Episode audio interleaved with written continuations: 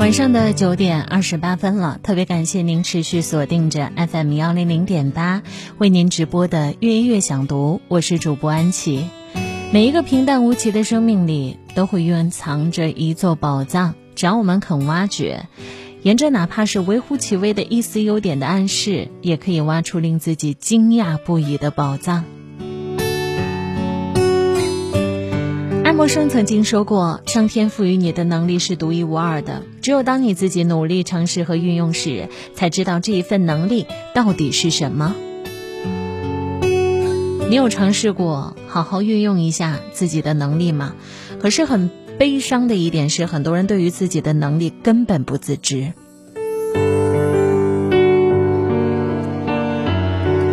我想到了发生在自己身上的一件事情。当我去面对一场考试的时候，走出考场的大门，我会在想，为什么自己发挥的这么失常，连平时正常水平的二分之一都不到，这样该怎么过呢？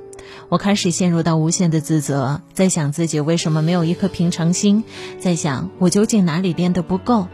但慢慢我会发现，原来我失误的点只是因为我太想要了。因为太想要，所以那么的执着，那么的抓狂，那么的想抓住它。可很多事情和很多人就像我们手里的沙，你抓它越紧，它流失的越快。你赞同我的观点吗？没想到考试成绩还不错，过了。当我看到了这样成绩的时候，我又在思考为什么。我不能完完全全的相信自己，为什么每一次到了一个关键的节点，往后退的人是我呢？